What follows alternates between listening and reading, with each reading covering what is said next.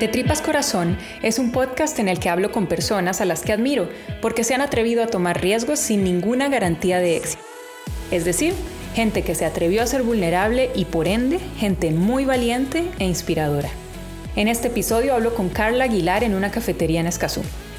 A Carla yo la definiría como una emprendedora hiperactiva Carla fundó su primer negocio cuando tenía 21 años y al día de hoy ha sido parte de toda clase de emprendimientos, desde fotografía hasta cafeterías, desde aventuras al aire libre hasta sesiones de inspiración gratuitas.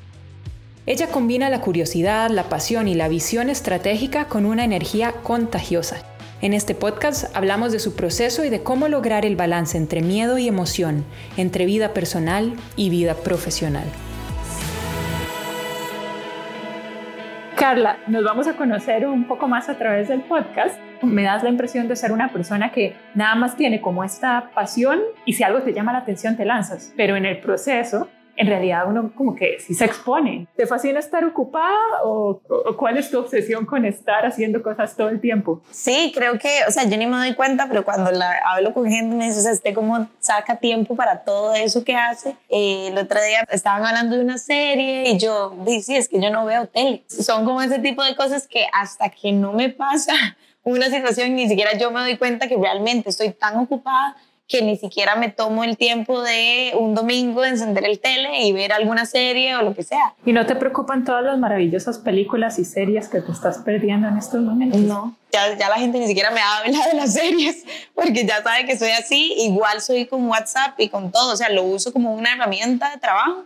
O sea, tengo muchos chats y chats de mis amigas, pero digamos, a veces pasa, o sea, están planeando una fiesta y saben que yo ni, o sea, puede ser que ni siquiera me haya dado cuenta que, que el fin de semana nos vamos a reunir. Entonces me mandan un WhatsApp como directo, como Carla, eh, para que sepa, el domingo a las 3 de la tarde en tal lugar o el viernes nos vamos a ver todas en tal lado, puede ir. Qué bonito porque tu estilo de vida también casi que genera un tipo de autenticidad y de fidelidad especial en tus relaciones. Es decir, si van a eh, si van a ser tus amigos, si van a tener una relación con vos, tienen que comprender que la dinámica con vos Exacto. ¿Y cómo funcionas? Es decir, ¿cómo es un día normal en el cerebro de Carla Aguilar porque, por ejemplo, si mi único trabajo fuera estar pensando en, en qué buen lugar, por ejemplo, ya eso en sí es un trabajo de tiempo completo, que estar viendo a dónde vamos a ir, la logística, qué se necesita eh, a nivel de redes sociales, estar haciendo el update, editar los videos y el material. Yo realmente creo que eso ya en sí sería un trabajo, pero vos además siempre estás como con un malabarista con 50 mil bolas en el aire al mismo tiempo.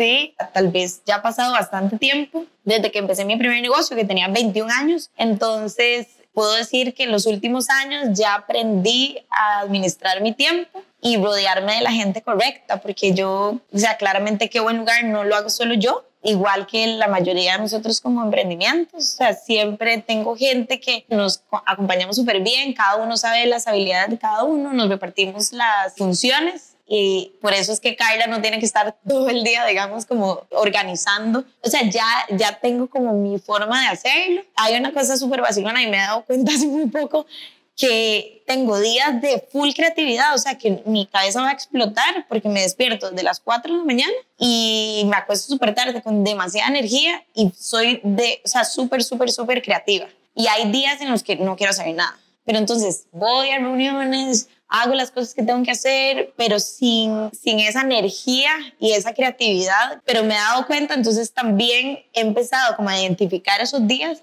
y digo, tengo que sacar todo hoy. O sea, cuando tengo esos picos de energía y creatividad, los aprovecho al máximo y creo que eso me ayuda a lograr salir con todo en este proceso, cuando, por ejemplo, con Live Photo, que fue el primer negocio que empecé a los 21 años, cuando Live Photo, digamos, yo me salí de la parte operativa porque se franquició, de repente dije, wow, ¿y ahora qué voy a hacer? Porque me consumía todo el tiempo, amaba lo que estaba haciendo y pasaba siempre, siempre ocupada. Y entonces dije, voy a empezar a hacer las cosas que a mí siempre me han gustado hacer. Entonces empecé a crear como negocios y cosas o acercarme a lo que yo quería sin saber nada. O sea, tengo demasiadas cosas que a veces uno dice, bueno, ¿cómo hago un balance de esto? Y después de eso salió qué buen lugar y yo, ¿cómo? O sea, es lo mejor que me puede pasar, o sea, aprovechar mis fines de semana para salir a pasear.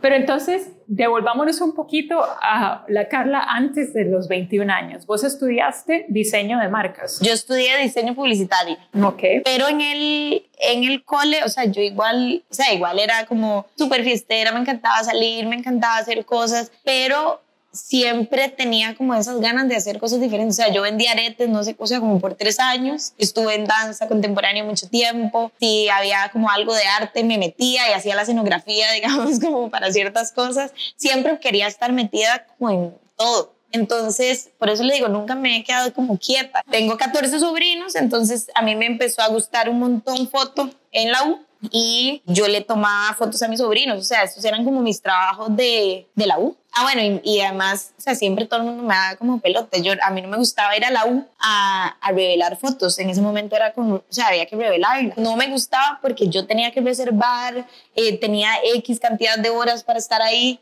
Entonces yo le dije a mi papá, teníamos como una casita ahí a la par de la propiedad de ellos, esa casa era como una bodega. Entonces yo llegué yo, papi, quiero hacer un cuarto oscuro y él es súper handyman y entonces él lo construyó y lo amé. Y mi hermana quedó embarazada, ella llegó como, me dijo, o sea, tengo una idea, o sea, en Costa Rica no existe algo que documente desde el nacimiento de los bebés. Yo hice el logo, hice la página web, empezamos a darle cabeza, empezamos a comprar equipos, fotos, o sea, ninguna de las dos había nada. ¿Nunca te digo miedo? ¿O nunca, nunca hubo Sí, pero era una, o sea, era más bien, me daba un poco de miedo porque era algo que no era experta, o sea, digamos, como ya existía una carrera de fotografía, yo siempre dije, ¿en qué me estoy metiendo? Pero al mismo tiempo tenía como tantas ganas y yo tal vez ahora me devuelvo y digo, o sea, creo que esto viene de mi abuelito, digamos, que documentaba todo y entonces eran todas estas fotos espectaculares en blanco y negro y tenía como unos álbumes gigantes. O sea, yo digo, esa es la única manera de poderle transmitir sus memorias a alguien. Claro, pero la iPhoto es un servicio de, de, toma e impresión de fotografía, ¿no? O sea, mucho más ambicioso. Entonces, para mí una cosa es saber que tu idea te gusta y, puede, y que podría tener sentido a nivel de mercado. Otra cosa es atreverse a esa edad a poner un negocio que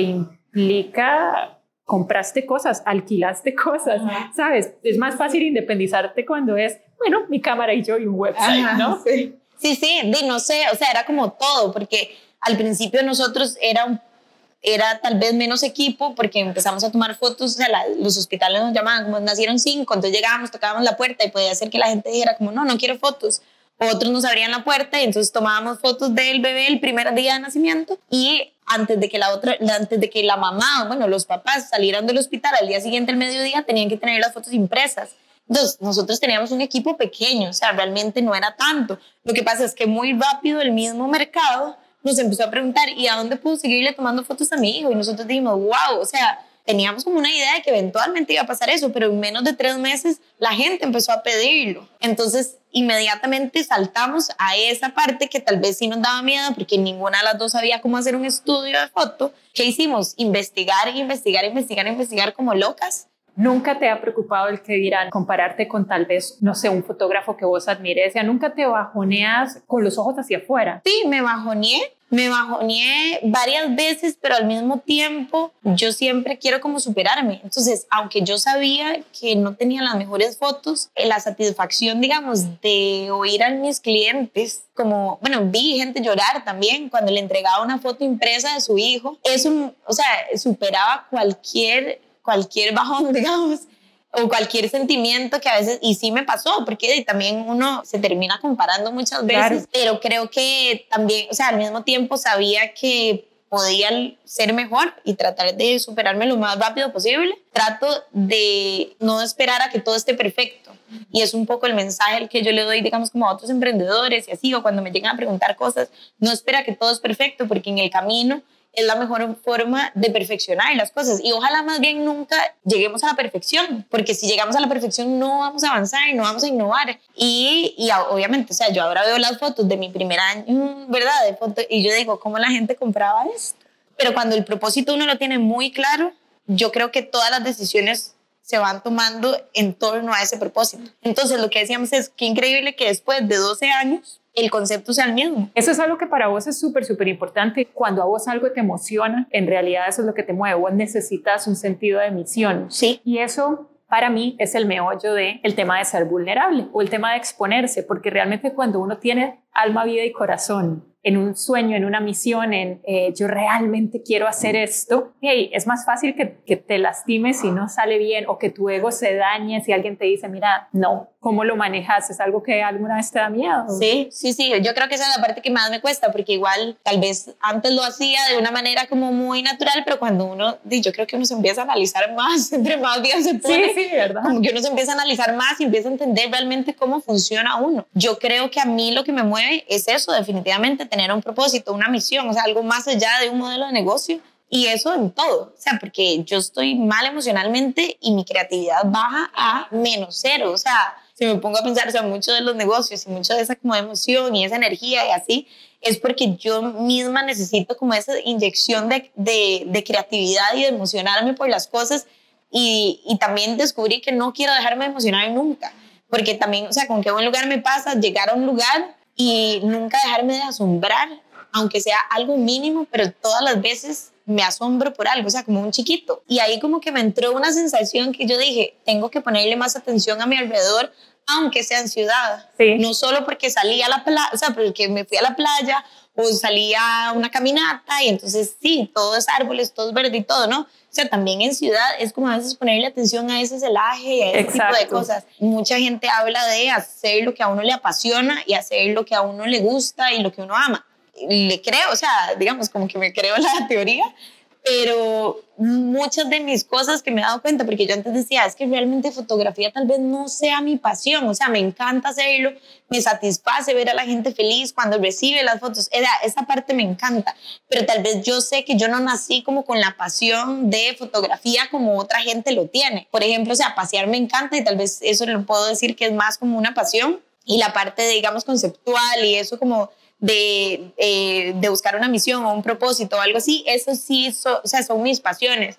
Y a veces también ahora digo, o sea, me encanta generarle negocios ya no solo para mí, sino para otra gente. Me encantaría poder llegar y armarle negocios a todo el mundo porque seguro eso me mantendría como súper motivada sí. todos los días. Pero a veces la curiosidad, más que la pasión, es lo que me mueve mucho hacer cosas. Pareciera que realmente tu pasión no es ni la curiosidad ni, ni el sentido de misión, sino realmente el no estar en un área de confort. O sea, la vulnerabilidad es tu charco, realmente. Ah, sí. O sea, pero contame entonces un poquito de, por ejemplo, de qué buen lugar porque es una cosa absolutamente diferente al iPhoto o al diseño de branding. ¿Cómo empezó eso y qué es? Sí, bueno, eso fue, o sea, siempre me ha gustado pasear y siempre lo he disfrutado un montón. Fue como que nos encontramos cuatro personas en un momento en que necesitábamos algo así. Digamos, como que nos volvimos a reencontrar y Trejo nos, nos enseñó una foto de Laguna de Hule y yo, ¿qué es eso? ¿Dónde está? Entonces dijimos, jale mañana. Y yo, ¿qué? Jale mañana. Y estábamos en una fiesta, salimos tardísimo, no sabíamos, o sea, no, como que uno siempre dice eso y como todos los ticos, ¿verdad? Sí. Es como, ajá, sí, mañana, de fijo. Sí. Y uno se acuesta tarde, al día siguiente no se levanta. Y al día siguiente, a las 7 de la mañana, todos estábamos contactándonos para ir a Laguna de Uli. Yo en ese momento tenía un blog y entonces les conté un poquitito. Yo, hey, yo llevo mi carro y todos, ¿cómo? ¿Por qué? Y yo, bueno, tiene una razón de ser. De, en el paseo les cuento. Entonces, de verdad, o sea, era porque era uno de mis patrocinadores y yo quería llevar el carro para tomarle fotos en ese lugar tan chiva. Entonces, eh, después venía Semana Santa, Glory había terminado con el novio, entonces ya me había invitado a mí y ellos no tenían plan y dijeron, hey, podemos ir, ya todos eran muy amigos de la familia también de Glory y fuimos todos a San Carlos, entonces allá dijimos, hagamos lo que la gente no hace. Entonces empezamos de verdad a buscar eh, cosas diferentes. Entonces, digo, una experiencia chivísima y ahí no, fue donde nos dimos cuenta como, o sea, cómo no existe nada para, para ticos. Yo dije, hagamos una página. Entonces empezamos ahí, ahí, como a escribirlo, no me acuerdo si en el celular o un papel o lo que sea, que tenía que tener cada publicación, digamos, para que la gente pudiera, digamos, ir a un cerro chato o a un lugar o a hacer todas las actividades que nosotros habíamos hecho en San Carlos o a un Laguna de Hule que, se, que necesitaban saber. Entonces, di, era algo como muy natural de nosotros. Cuatro nos organizamos, todos dijimos, sí, ok, pero era un poco como ninguno era experto en nada eh, yo dije, yo hago la página web, o sea, no sabía ni por dónde empezar porque yo en, en la web estudié Dreamweaver, o sea, ya sí, ni siquiera existe. Ya, claro. Entonces tuve que, que, empezar a, o sea, puro YouTube y así, empecé a, a, a ver como diferentes tutoriales y entonces hice un WordPress y Tao también empezó a ver tutoriales de YouTube y así, o sea, todos empezamos a hacer cosas. Eh, Glory ni siquiera usaba Instagram y al final entonces empezó también como a encargar en la parte de redes sociales. Eh, fue un o sea, ha sido un aprendizaje continuo y ahora ya has conseguido, porque eso es otra cosa interesante. Otra persona podría haber hecho esta cosa como por terapia, casi como estoy haciendo yo este, este podcast. Lo estoy haciendo porque me parece interesante, lo disfruto y tan tan. Le haré su página web, lo subiré y se lo compartiré a mis amiguitos en redes sociales. Y ya, pero vos siempre tenés un pensamiento más empresarial que es como, sí, lo vamos a hacer porque lo disfrutamos, porque nos hace felices, pero consigamos patrocinadores, pero hagamos una especie de, de business plan para ver hasta dónde puede llegar. Y ahora esa es la situación con qué buen lugar. Sí, sí, sí. O sea, al principio dijimos, si paseamos gratis, ya es ganancia. O sea, de estas iniciativas que vienen como mucho de lo que uno quiere hacer y digamos, como vos decís, como con el podcast, puede ser que eventualmente lo dejes de hacer porque no es algo rentable. Entonces, para mí era como, o sea, o siempre ha sido como importante cómo lograr que eso, eh, o sea, o que este proyecto se justifique para yo seguirlo haciendo y que nadie se desmotive. O sea, al final es un poco de, de motivación, creo, también. Claro. Entonces, eh, tal vez si hubiéramos seguido, eh, digamos, como paseando solamente gratis, era, o sea, era como la primera motivación y todos estábamos emocionados, pero ya cuando entran, digamos, situaciones, eh, actividades familiares y cosas, o sea, si no hay algo más que nos motive, seguramente lo vamos dejando de lado. Entonces, un poco, tal vez yo creo que mi siempre no es tanto como a nivel como empresarial, pero sí es cómo hacemos que esto siga funcionando. ¿Cómo lo hacemos que funcione en el mundo real? En el mundo real, exacto. Porque al final, yo siempre digo, si nosotros logramos como alinear las cosas que nos gusta hacer, los valores y además lo convertimos en un negocio, o sea, no hay receta más perfecta que esa, que a veces es eso, como que no existe una receta realmente. No, no, no. Y bueno, eso también te llevó a, tener el cafenauta, ¿verdad? Que es como, ¿por qué en este país no, no existe un mayor conocimiento sobre la cultura del café aunado a el apoyo a los productores locales y, el, y no solo productores de café, sino también artistas locales. Entonces, vos realmente fuiste una de las primeras personas, diría yo, en el área de Escalante, Barrio Luján y todo eso, de poner una cafetería que además tenía su tiendita de artistas nacionales. Eh, sí, o sea, digamos, tal vez lo, lo que era como muy diferente era tener café de las ocho regiones cafetaleras, generar a veces como esa competencia sana o sea, el, hecho de que la gente no pueda eh, como competir sanamente hace que las cosas no avancen tan rápido. Entonces, decía, o sea, a nivel de café también ellos son muy, recelosos, la mayoría de gente exporta todo su café.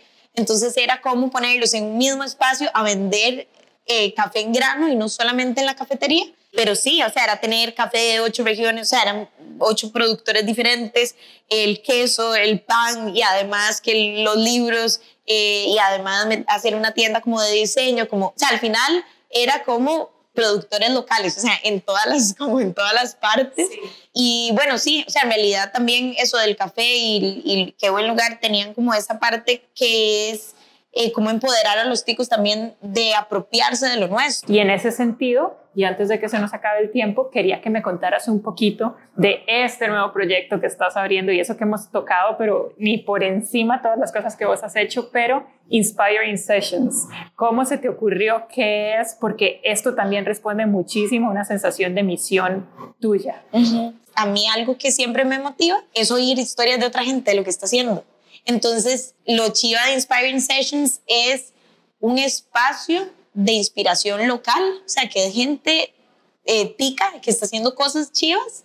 No tiene que ser como una cosa súper grande, así. O sea, si no es, o sea, que la gente pueda llegar y contar su historia e inspirar a alguien en temas específicos que mm, quería que fuera gratis para la gente.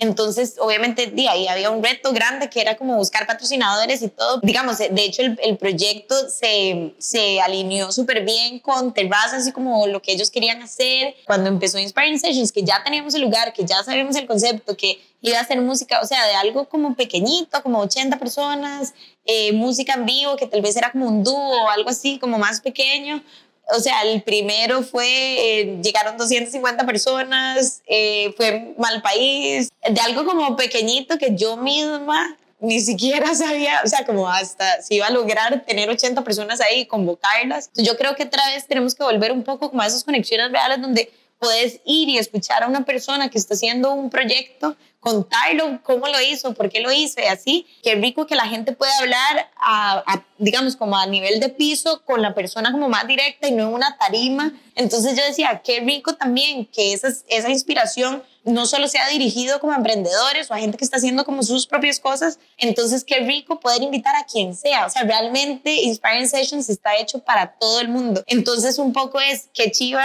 un espacio donde no hay limitantes. Yo puedo ir con mis amigos, puedo tomarme un traguito, puedo comer, puedo sentarme y conversar, puedo una hora, o sea, solamente una hora de inspiración y después música en vivo. Entonces, si querés quedarte ahí hablando y hablando, hacer networking con otra gente, con el mismo expositor, poder llegar y acercarme al expositor y decirle, hey, qué chiva lo que estás haciendo, ¿en qué te puedo ayudar? O sea, esa, esa generación de, digamos, como de conexiones. Eh, creo que a mí misma me, o sea, me hacía falta y creo que eso al final de cuentas es lo que a mí me hace como seguir y seguir como con esa energía, esa motivación y esos, o sea, ese, ese sentimiento que estábamos hablando desde el principio de lo peor que puede pasar es que no salga bien. Sí.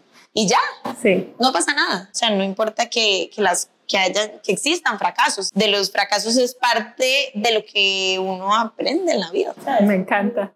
Pues creo que con eso además nos vamos a quedar porque la última pregunta que te iba a hacer me la contestaste, que era ¿qué has aprendido de la vulnerabilidad a lo largo de este montón de emprendimientos, riesgos y algunos fracasos? Bueno, si les queremos llamar fracasos o historias que terminaron. Exacto. Este, y ya me lo dijiste. Entonces, Carla, muchísimas gracias, mucha suerte con todo y muchísimas gracias, Carla. Bueno, muchas gracias por invitarme. Carla me inspira no únicamente porque logra crear proyectos profesionales a partir de los intereses que la apasionan a nivel personal, sino también porque apoya los emprendimientos de otras personas con una generosidad que es hasta conmovedora. Si uno le cuenta a Carla cualquier sueño y proyecto que tenga en mente, ella inmediatamente se emociona y te ayuda a definir tu idea y crearle una estrategia. Ella no se siente amenazada por el éxito de otras personas y eso la hace increíblemente generosa. Gracias por escuchar de Tripas Corazón. Les recuerdo que por ahí estoy circulando la idea de que el último episodio sea yo contestando las preguntas de ustedes, así que si tienen cualquier pregunta, háganmela llegar. Mi nombre es Mónica Naranjo González, me encantaría que me contaran qué pensaron. Mis datos de contacto están en la descripción de este podcast.